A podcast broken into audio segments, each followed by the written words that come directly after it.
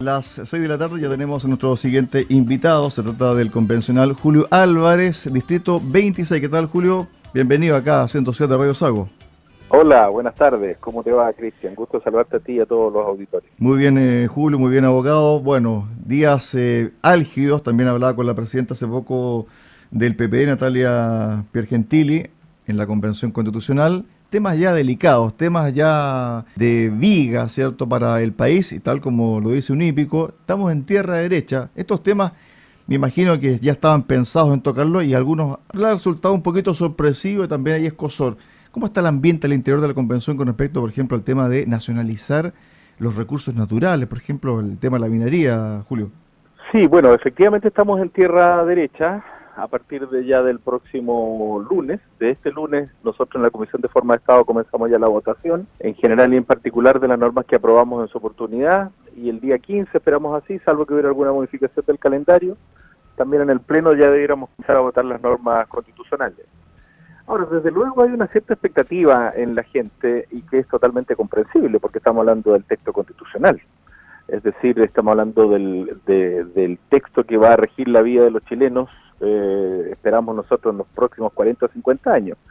Y por lo tanto, evidentemente, se generan ciertas expectativas, ciertas dudas, cierta cantidad de desinformación también al mismo tiempo, y que lleva quizás a la gente a pensar de que hay algunas cuestiones que se plantean en algunas de las comisiones, como que estas en, en verdad ya fueran normas constituyentes, pero eso no es así en realidad. Cualquier convencional o cualquier persona en Chile puede plantear una norma, puede plantear una idea, como ha sido a través de las iniciativas populares constituyentes, o junto a la firma o ratificación de, de, ocho, de ocho convencionales. Pero de ahí a que eso se construya como una norma constituyente, hay mucho paso todavía. Se requieren dos tercios y para llegar a los dos tercios se requiere diálogo, se requiere conversación, se requiere llegar a acuerdos. Uno entiende que son propuestas, son ideas, que todavía esto eh, no hay nada acordado, no hay nada escrito todavía en el borrador de la Carta Magna futura eh, que va a tener el país, pero son ideas que uno dice, bueno, esta idea, tal como yo se lo consultaba a la presidenta del PP, tienen un tufillo del año 60, 70, pero increíble. ¿eh? Yo creo que, yo no sé si esto tiene que ver, tal como lo dijo la presidenta del PPD, como una revancha histórica o es una propuesta bien pensada, es una propuesta con convicción, con antecedentes económicos, o es prácticamente una forma de decir un testimonio y después vamos a arreglar la carga con los dos tercios con la votación final. ¿Cómo lo ves tú? Sí, mira, yo creo que efectivamente hay alguna, algunas propuestas que son bien tiradas a las mechas. ¿ah? Eh, que efectivamente se denota que no hay un mayor estudio de eso y que tienden más bien a ser testimoniales porque no hay no hay una conversación previa con los con otros colectivos o no se tiene desde ya la idea de formar mayoría es decir por ejemplo plantear que se puede terminar la minería ¿ah? es una idea bien descabellada eh, por decirlo francamente en realidad o que se puede terminar la industria salmonera ¿ah? eh, o que efectivamente, eh, digamos, se puede construir una sociedad, digamos, en base a la revancha y esa cosa. No, yo creo que efectivamente ha faltado rigurosidad en algunos convencionales. Eh, eso lo hemos conversado también al interior de la convención. Se, se, sabe que efectivamente hay algunos testimonios que, que son importantes para ellos, pero que no constituyen mayoría. Pero yo quiero darle tranquilidad a la gente. ¿ah? Yo creo que efectivamente la gente tiene que saber que para lograr una, una norma constituyente se requiere, desde luego, dos tercios, como dije con anterioridad, pero además se requiere la construcción de mayorías estables. ¿ah? Eh, y como ya muy bien dijo alguna vez Patricio Fernández, eh, en la convención hay una gran, un gran centro político que puede moverse en todos los escenarios posibles y que, y que va a construir finalmente una, una constitución a la medida de lo que quiere la gente, pero en términos razonables de las cosas que se pueden hacer y las cosas que se pueden obtener. Hoy, por ejemplo, renunció la directora de comunicación de la convención, Lorena Penjian, ¿cierto? Evidentemente en su carta dice que no hay respaldo, que no hay norte claro sobre el hacer de las comunicaciones de la convención y que usted muy bien lo plantea, vienen momentos muy, muy importantes y donde la comunicación es clave para que la gente un poco entienda el proceso y baje también la ansiedad, porque aquí hay mucha ansiedad, preocupación, también hay un poco de rabia, de frustración, hay muchas cosas que son emociones momentáneas por lo que uno escucha, ve, lee de lo que está pasando en la convención. Por lo tanto, ¿cómo es ustedes lo van a trabajar de aquí en más? Porque tiene que estar bien alineada la convención, todos los constituyentes, para decir, esto es lo que estamos haciendo, esto es lo que se va a aprobar y así va a quedar redactado. Sí, coincido, coincido yo con las razones que dio eh, Lorena al momento de la renuncia. Creo que efectivamente hay una hay una falta de comunicación de la de la convención en relación a la sociedad eh, y muchas veces se privilegian eh, métodos de comunicarse con la gente que son más bien propios de una campaña, podcast, etcétera, y no los medios tradicionales como son los, las radios o los canales de televisión. Eh, y eso es importante porque hay un sector que es básicamente el sector de la derecha, que siempre ha estado en contra de la convención, que utiliza estos medios, ¿no es cierto?, y, mal informa muchas veces. Eso por un lado, pero también evidentemente hay que reconocer una falencia nuestra, una falencia de la, de la propia convención, en el sentido de que debimos haber sido más precavidos al momento de transmitir lo que se está haciendo. Mucha gente desconoce lo que se está haciendo se permeó mucho la sociedad con esta idea que eran unos payasos, que no trabajaban nada, que eran unos flojos, qué sé yo, y eso evidentemente no es así. Eh, eh, los, que los que estamos al interior de la, de la convención hemos trabajado incansablemente por construir normas y eso es notorio hoy día cuando uno se cuando cualquier persona ve y, ve que hay más de 500 o 600 iniciativas convencionales eso significa un trabajo detrás un trabajo personal, un trabajo con asesores, un trabajo con centros de estudio, con institutos, en el caso nuestro, por ejemplo, un trabajo intenso con el Instituto de Igualdad y con muchas universidades, y que eso lleva a, proponer ciertas normas, pero a proponerlas. Eh, nosotros que somos el colectivo socialista, por ejemplo, que somos el colectivo más grande de la convención, somos 17 convencionales, no, no entendemos que una propuesta nuestra va a ser impuesta a los demás, porque necesitamos llegar a 103 y por lo tanto nosotros entendemos que una propuesta es un llamado a la conversación, a, decir qué es lo que yo quiero y creo que puede ser lo mejor. Ejemplos hemos visto muchos en realidad. Por ejemplo, nosotros en forma de Estado tenemos una propuesta de un Estado regional autonómico. También nosotros al interior de la Comisión 1 o el sistema político tuvimos y tenemos todavía una propuesta de un, de un sistema bicameral donde exista una, una Cámara de diputados y diputadas, ¿no es cierto?, o con el nombre que se le ponga, y con una Cámara Territorial que represente también a los territorios, a las regiones. Todo eso nosotros entendemos que se conversa, si nosotros no ganamos en una primera, en una primera eh, tanda en la comisión, bueno, estamos dispuestos a, a través de la indicación a mejorarlo y tratar de llegar a la mejor norma posible. Y creo que así va a ser demostrado. El tiempo dirá que efectivamente nosotros hicimos el mejor trabajo posible y que fuimos capaces de ofrecer a la sociedad la mejor constitución posible. Julio, fíjate lo que dice el convencional Felipe Herboe, colectivo del apruebo. La convención es una suma de opiniones individuales, pero no se ha logrado construir una comunicación corporativa. ¿Estás de acuerdo con esta declaración de Felipe Herboe? Lo que pasa es que el no es el depende la depende de la comisión y no es el momento para calificarlo, creo yo. ¿ah? Desde luego nosotros, por ejemplo, con el colectivo de la prueba, al cual pertenece Felipe, hemos tenido infinidad de, acuerdos eh, y, de, y, de, y de construcción de, de mayorías. Ayer, por ejemplo, yo estuve en una en una sesión de Zoom construyendo una norma con Eduardo Castillo, que es el coordinador del colectivo de la prueba, y conjuntamente con la gente del INN y Frente Amplio. Es decir, hay un trabajo. ¿ah? Lo que ocurre es que ese trabajo tiene que ser manifestado el día de mañana eh, eh, en el Pleno eh, construyendo los dos tercios. y efectivamente yo tengo el convencimiento, desde luego, que no todas las normas van a alcanzar los dos tercios en una primera instancia, pero el propio reglamento de la convención establece que si tú no alcanzas dos tercios, pero si alcanzas más del 50%, bueno, esa norma vuelve a la comisión respectiva para que se le hagan arreglos, se le hagan eh, mejorías, se le hagan indicaciones, de tal manera que se construya esa mayoría eh, en el Pleno. Creo yo que efectivamente eh, el momento para que se vea si hay o no hay acuerdos sólidos, estructurados en base a los, a los a los colectivos existentes al interior de la convención se va a ver cuando votemos, cuando empecemos a votar en el Pleno, pero yo tengo el convencimiento de que vamos a ser capaces de alcanzar esos acuerdos. A ver, en el día de hoy, el convencional Harry Jürgensen cuestionó el rechazo de propuestas de norma referidas a la ruralidad y seguridad alimentaria. Dice lo siguiente el texto que él envió. Lamentablemente este contenido no se consideró, simplemente se votó en contra, y aquí viene lo importante, solamente porque era una presentación realizada por este convencional. No se consideró el argumento que obedecen a la realidad chilena, a la realidad latinoamericana, a las definiciones de Naciones Unidas, la FAO y los países OCDE en relación a estos temas. ¿Es así o no, Julio, sobre que alguien propone a ustedes de derecha? No, no vamos a considerar su norma. No, eso me parece una muy mala argumentación, pues. Evidentemente, en el caso nuestro, por ejemplo, en la Comisión de Forma de Estado, eh, hemos tenido un diálogo muy fructífero con, la, con los sectores de la derecha. Desde luego yo soy minoría, pero igualmente las minorías tienen que ser respetadas. Eh, un ejemplo pongo concretamente, por ejemplo, el Estado regional. El Estado regional que es una alternativa entre el Estado unitario, digamos un punto intermedio entre el Estado unitario y el Estado federal, fue propuesto por nosotros, por el colectivo socialista, conjuntamente con el Frente Amplio, etcétera, y, y, el, y el primero que lo apoyó fue el, eh, el convencional Jorge Arancibia, un ex almirante que fue senador designado, etcétera, y él se acercó un día a conversar conmigo, me dijo, mire, yo estoy muy de acuerdo con las cuestiones que ustedes plantean, ah, y vamos conversándolo. Perfecto, logramos 20 votos de 25, es decir, dos o tres personas de la derecha votaron por eso.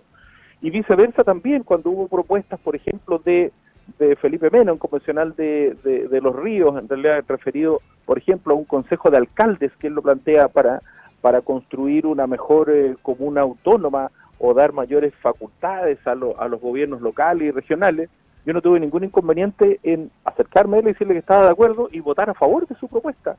Si acá creo yo que cuando uno es elegido convencional, eh, sabe que el mandato no es, no es, no es, eh, eh, digamos, el mandato es solamente mirando el bien común. Y el bien común no lo tenemos nosotros, no nos viene entregado a cada uno de nosotros, viene entregado a todos. Cada uno de los otros puede tener razón.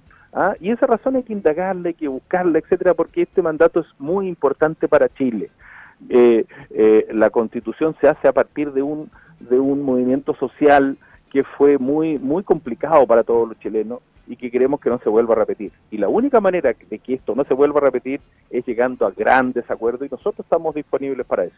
Cuando uno escucha de repente a convencionales en redes sociales, sus intervenciones, algunas son realmente voy a utilizar un, término bien fuerte, eh, son realmente sorprendentes, no, no mejor me, mordí la lengua.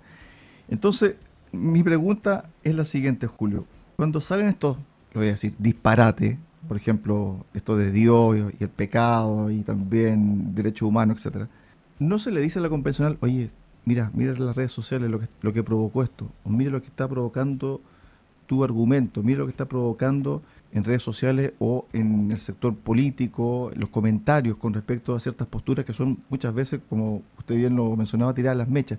No se habla esto a puerta cerrada diciendo, ¿sabe qué? Va a haber una vocería, mejor seamos recatados, o ligeramente hay libertad para todo.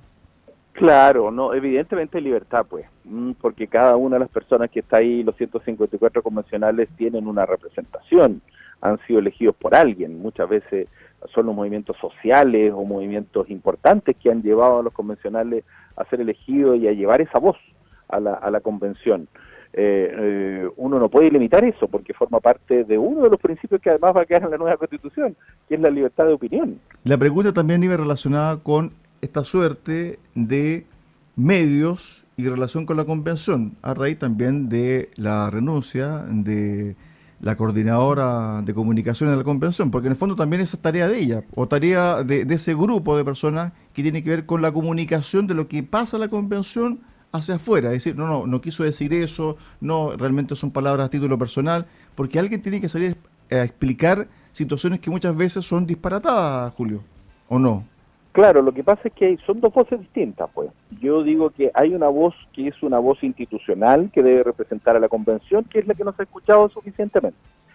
Eh, pero hay cada uno de los convencionales que tienen también una voz, una voz propia y que lo dicen en los medios de comunicación o en sus propias redes sociales. En eso yo creo que no hay inconveniente, pero también uno tiene que pensar lo siguiente, Cristian, mira. Por ejemplo, salió muy fuertemente en los medios de comunicación nacional una idea de una convencional, de una convencional, ¿no es cierto?, que decía que había que terminar con la minería, que había que nacionalizar todo, que no sé qué, cuestiones así, ¿no es cierto? Y, y eso lo toman los medios de comunicación no distinguiendo. Entonces eh, dicen, miren, ah, la convención plantea esto y hay entrevistas, etcétera, y creo yo que forma parte también de una campaña de desinformación, porque te quiero contar que eso que salió ayer de una de una convencional que decía que había que nacionalizar todo, el cobre, el litio, etcétera, el día anterior nosotros, el colectivo socialista, encabezado por un experto, profesor en Derecho de Minería, Claudio Gómez, eh, y, levantamos nuestra propia iniciativa, conjuntamente con, eh, con otros movimientos importantes de la convención, donde decíamos planteamos una cuestión totalmente distinta, a, eh, donde decíamos en realidad cómo hay que, cómo en nuestra opinión debe mantenerse en manos, tal como está, por ejemplo, la minería, el tema del litio, cómo armarlo, y solamente planteamos cuestiones con respecto a las concesiones de más largo tiempo, menos tiempo, etcétera, etcétera. Oye, Cristian, y eso prácticamente no salió en ningún medio de comunicación.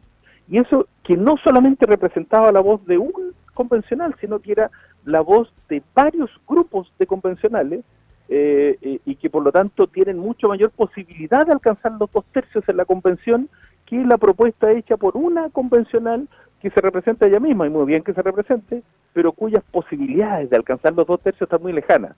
Entonces también yo creo que hay que pensar que hay muchos medios de comunicación malintencionados que pretenden desinformar a la, a la ciudadanía entendiendo que una, una voz particular como que representa a la convención y eso no es así. Claro, estamos hablando de la convencional Ivana Olivares y esto, Exactamente. Se, y esto se aprobó en general, en general, en la Comisión de Medio Ambiente. Así es, lo que pasa es que la Comisión de Medio Ambiente, es importante que la gente sepa eso en realidad. ¿eh? La Comisión de Medio Ambiente, por ejemplo, el Frente Amplio no tiene ningún representante en la Comisión de Medio Ambiente. Nosotros, que somos el convencional más grande, tenemos una representante en esa comisión. Es decir, como decía en, días pasados el profesor Tomás Jordán, la mejor comisión es la que va a llevar al Pleno grandes acuerdos de tal manera que se aprueben. Creo yo que es muy difícil que los acuerdos que está tomando la Comisión de Medio Ambiente y Modelo Económico puedan juntar dos tercios en la, en, eh, finalmente en, el Pleno. Es muy complicado, desde luego, porque se requiere acuerdos con otros sectores que efectivamente no son tan eh, militantes desde el punto de vista de, del, del, medio ambiente, de, los ecos constituyentes, etcétera, etcétera. Julio, pero para... Yo no digo que el medio ambiente y su protección no sea algo importante, lo es, efectivamente lo es. Yo también he dedicado parte de mi vida a eso, soy máster en Derecho Medioambiental, de hecho. Pero una cosa es eso y otra cosa es entender que la protección al medio ambiente forma parte de un todo. Y ese todo también es la mantención de los trabajos de las personas, ¿ah? eh, el desarrollo económico integral de la sociedad, etcétera. Es decir, uno no puede mantenerse militante en un solo aspecto de la, de la vida social. La vida social son muchos aspectos y esa es la pega nuestra creo yo que el convencional tiene que saber que lo que hace no es solamente representar a su grupo, sino que tiene que tratar dentro de lo posible de representar lo mejor de la sociedad chilena. Claro, lo que pasa es que aquí se vuelve el tema de las comunicaciones, lo que estábamos hablando con respecto a dichos que hacen los convencionales de mutuo propio, por ideas propias, pero que tienen repercusión como esta, por ejemplo, que planteó Iván Olivares, que después fue votada la comisión y que se aprobó por amplia mayoría.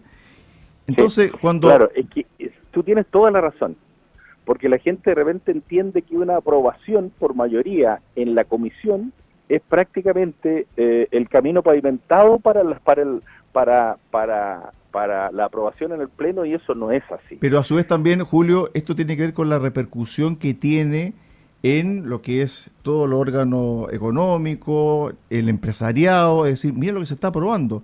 Ellos saben perfectamente saben perfectamente y sabemos perfectamente la gente que está que lee constantemente, que está cierto pendiente del quehacer de la convención y de la política contingente, sabe que esto viene todavía mucho camino por recorrer, pero esto queda en una caja de resonancia, por lo tanto, vuelvo a la pregunta que te dice, ¿no sería mejor que saliera una voz después de que salga esta burrada, ¿cierto? Diciéndole, momentito, lo que dijo esta convencional es la primera parte, todavía falta para que se concrete esto. esto se puede moligerar, cambiar un 100%, un 50%. Eso después nadie lo desmintió, nadie lo dijo y queda en el aire. Sí, bueno, efectivamente, yo, yo, yo sé que hubo gente que lo desmintió en realidad, ¿ah? pero entiendo que, que la caja de resonancia no es tan impactante como cuando se escucha algo tan, eh, digamos, tan especial como lo que planteaba la Ivana. Bueno, entre otras cosas, ella también planteó que eh, eh, eh Choapa debía ser región, a algo así similar a lo de Chiloé y Aconcagua en realidad, pero esa, esa, esa pretensión de la propia convencional juntó menos de mil firmas. Por lo tanto, no había un respaldo popular a eso.